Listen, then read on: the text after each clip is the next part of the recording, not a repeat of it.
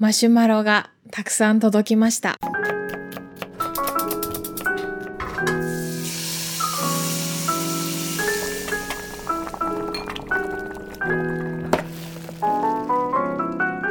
この番組は惑星科学を専攻する大学生春名誠が日常をありのままに語りその成長を記録するポッドキャストです。ゆるゆるとマシュマロを読んでいこうと思います。今回は4件ご紹介します。どれも質問というよりかは、ご飯の友のご感想をくださっている、そんな4つのマシュマロをご紹介していきます。1つ目、はじめまして。今更ですが HSP の回を聞きました。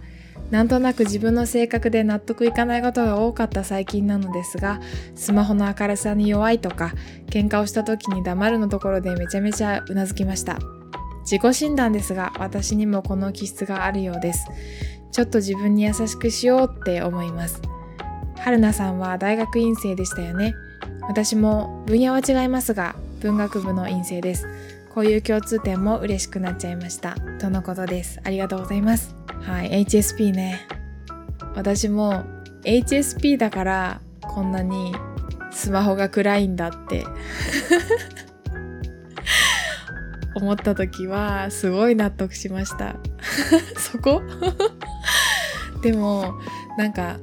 うん、もちろんその性格的な部分気難しい自分の性格にはすごいなんだろう自覚してたからまあそうだろうなそうだろうなうんうんと思いながらこの HSP をね勉強したんですよ。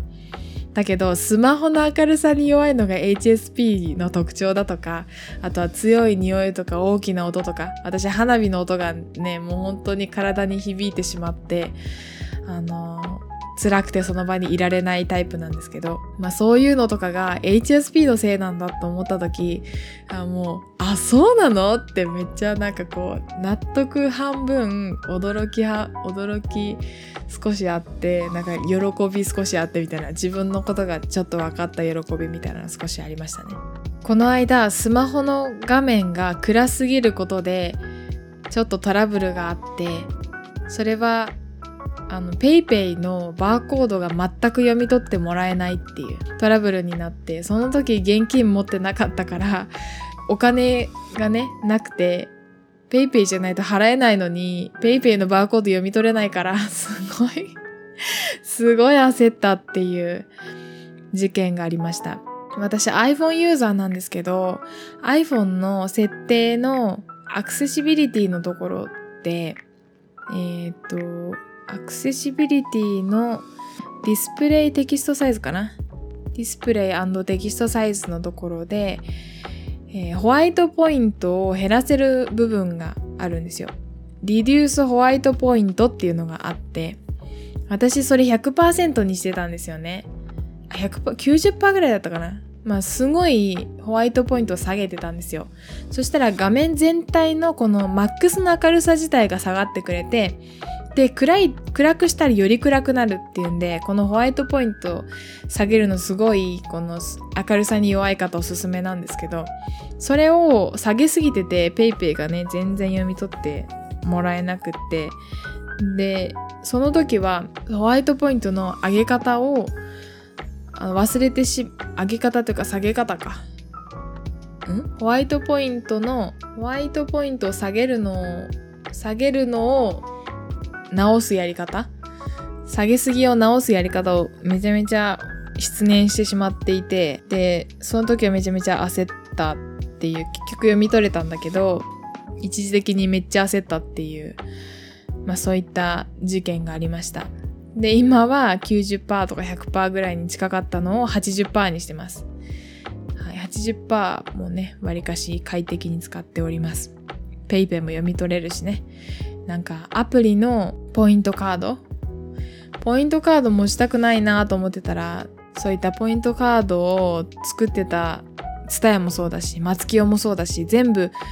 アプリ化してくれてて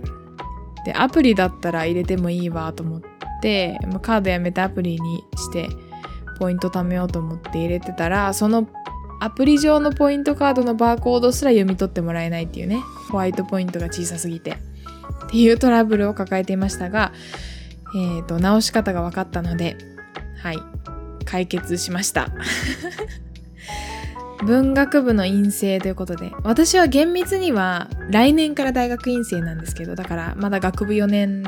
ではあるので、先輩っていう感じですね。で、文学部で院生に行く方ってね、少ないんじゃないかなって、こう、母数的にね、少ないんじゃないかなって思うんですけど、どんな分野を研究されてるんですかね？すごい興味あります。私の文学部の友達は宗教学の子もいるし、あとはバイト先の文学部の子はあの外国人に日本語を教えることを学んでるって言ってました。なんかすごいこう文学部っていうくくりで行くけど、いるけど、すごいこう範囲が広くって、この守備範囲がね、広いから、なんかどんなご専門なのかなっていう興味があります。ということで、じゃあ次のマシュマロに行こうかな。二つ目。はじめまして、コペテンナイトから足を伸ばして拝聴させていただきました。僕も春菜さんがどこかでおっしゃっていたように最初から順を追って視聴する派なのですが全放送を通じて大学生という若さで本当にしっかりしている自己分析含め何か物事を深掘り考える時の姿勢など率直に感心しながら拝聴させていただきました。自分が大学生だった時のことも思い出し懐かしく一方で自分の堕落した学生生活と対比しながら聞いてしまうので悲しく病みつきになっています。今の大学生がどんなことを考えているのかということを垣間見させてもらい一回り違う世代の方がどんなことを考えているのかなど勉強させてもらっています。これからも配信を楽しみにしています。追伸。ヘリコプターの音が聞こえてきた時に農薬を撒いているのかなという一言が入っていたのが個人的にツボにはまりました。ということではい、ありがとうございます。農薬、ヘリコプターの音を聞いてね、農薬かなっていうのはもう田舎者の証拠ですよね。私の実家ではね、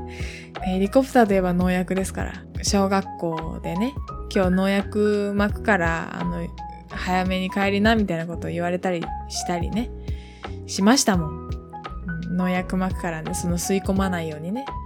早めに帰りなって言われたような記憶があって、ヘリコプターの音聞いて農薬かなって想像すんだね。もう本当に田舎者の証拠です。はい、と思いました。で、次、私自身のことについてちょっと喋ると、このマシュマロをくださった方は、本当にしっかりしているって、あの、おっしゃってくださいましたけれども、なんかね、周りの友達と喋ってるとか、周りの先輩方とか、ちょっとちょっと年の離れた大人と喋っていると、やっぱね、私って真面目すぎるみたいです。だから、うん、もうちょっと遊んだらいいのにとか、もうちょっと適当でいいのにとかよく言われますけど、あとは、ちょっと考えすぎな部分がある。考えすぎてる部分がある。とか、あと考えすぎて一回り回ってちょっと達観してる部分もあったりとかするなーって思います。人と喋ってて。執着が、いろんなことに執着が少なかったりとか、なんかダメならダメで、みたいな。なんか人に対する執着とかも少ないし、だから、うんと、そこの部分が人と、なんだろう、感覚が合わなかったりするところもあるんですよね。うん、で自分って寂しい人間なのかなとか執着がないからあんまり人に対して。寂しい人間なのかなって思ったりもするけどでも自分って感受性豊かな部分もあるよなって思ったりとかして。まあでもどっちも私かなって。うん執着はね本当に少ないねどれぐらい少ないかっていうと別れたいって恋人から言われたとしても、あ、わかりました。じゃあバイバイっていうタイプなんですよね。全然こう、別れないでお願い。やり直したいって言わないタイプなんですよね。ああ、もう気持ち離れちゃったんだ。じゃあいいか。しょうがないか。っていうタイプなので、そういうのが全然こう周りと価値観が合わなかったりもするんだけどあのコペテンナイトのみずほとはそこら辺は共通する価値観を持っているというね。うん、あの子もあんまり後腐れない感じの性格で。うちらいいコンビだなと思いながら、はい、おりますけれども。という感じで、はい、コペテンナイトから聞いてくださってありがとうございます。今、コペテンナイトはシーズン6の月に入っていて、で、これからアポロ計画とか、あとは、まあ、ソ連のルナシリーズっていう、まあ、月のね、開発、月探査の計画があった話とか、あとは日本の月探査の、えー、月の探査機、かぐやっていうものについて触れていったりとか、これから月の探査って、有人探査って、火星への有人探査ってどうなっていくのみたいな話もしようかなと思ってるので、ぜひ、えー、ご飯のお供を聞いているけど、コペテないと聞いたことないよって方は、まあ気が向いたらでいいのでね、聞いてみてくださると嬉しいです。はい。じゃあ、3つ目。今年の夏頃、春菜さんの放送を知って、聞いてからドハマりして、いつも楽しみに聞いています。笑ったり泣いたり、励ましてもらえたりしています。お会いしたことないですけれど、もはや戦友みたいな感じです。いつもありがとうございます。こちらこそありがとうございます。戦友だって嬉しいですね。ご飯のお供のリスナーさんは同世代が圧倒的に多いんですよ。私はこれからもこのポッドキャストを続けていきたいなと思っているので、同世代の方々には特にこれからね、同じようなタイミングで同じようなライフステージ、同じような悩みにぶつかりながら生きていくんだろうなと思ったらまさに戦友だなと思っているので、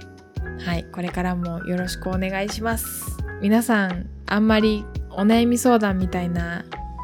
マシュマロは飛んでこないけどぜひ私に協力できることがあったらなんか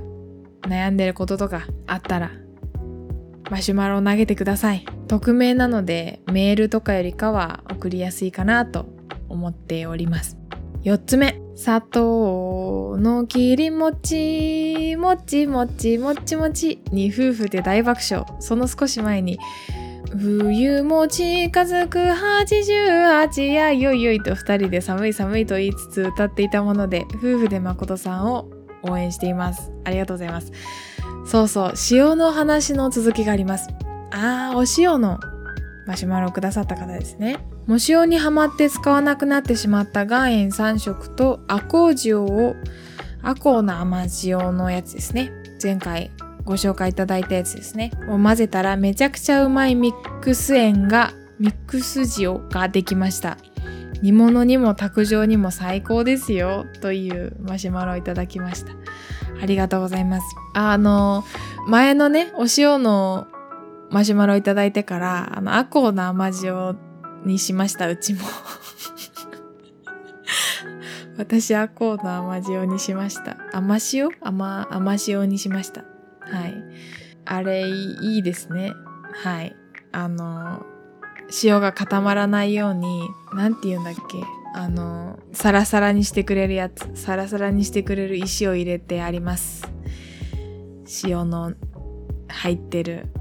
ケースの中に。岩塩を混ぜたらめちゃめちゃ美味しいミックス塩、ミックス塩ができました。ミックス塩ができましたっていうんで、なんか食の楽しみの極みみたいなことやってますね。ご夫婦揃ってこう舌が敏感というか、なんかお塩の美味しさに気づけるのいいですね、本当に。こう、共通のなんか楽しみを持っていると本当に素晴らしいなと思います。はい。あ、そういえば、あの、彼氏と別れようかなって言ってた放送あったじゃないですか。あの後本当に別れ話して、でも結局別れるのやめ、やめたんですよ。彼氏とね。別れるのやめて、一緒にラザニアを作ったんですよ。そのラザニアがめちゃめちゃ美味しかった。お互いに料理が好きなので、最近ね、多分お互いに気持ちが冷めてて、全然一緒、合わなかったりとか、一緒に美味しいもの食べに行ったりとか、美味しいもの作ったりとか、そういうの全然なくて気持ちを冷めてたけど、ラザニア作ったらなんか、あ、やっぱいいかもなーとかって思っちゃうこのちょろさよね。はい。でもこのマシュマロをくださったご夫婦のようにそのその人としか分かち合えない楽しさとかがあるとやっぱり長く続く秘訣になるのかななんて思ったりしました。はい。ということで、えっ、ー、と、マシュマロを4件ご紹介してまいりました。もう本当にね、ゆるーく読んでいく回にはなりましたけれども、皆さんまたマシュマロお待ちしております。いつも聞いてくださってありがとうございます。次回もお楽しみにということで今回は失礼したいと思います。番組の感想や私へのメッセージは、はるなまことアットマーク gmail.com、harunamacoto アットマーク gmail.com、またはツイッターでハッシュタグまことの友をつけてつぶやいてください。お待ちしています。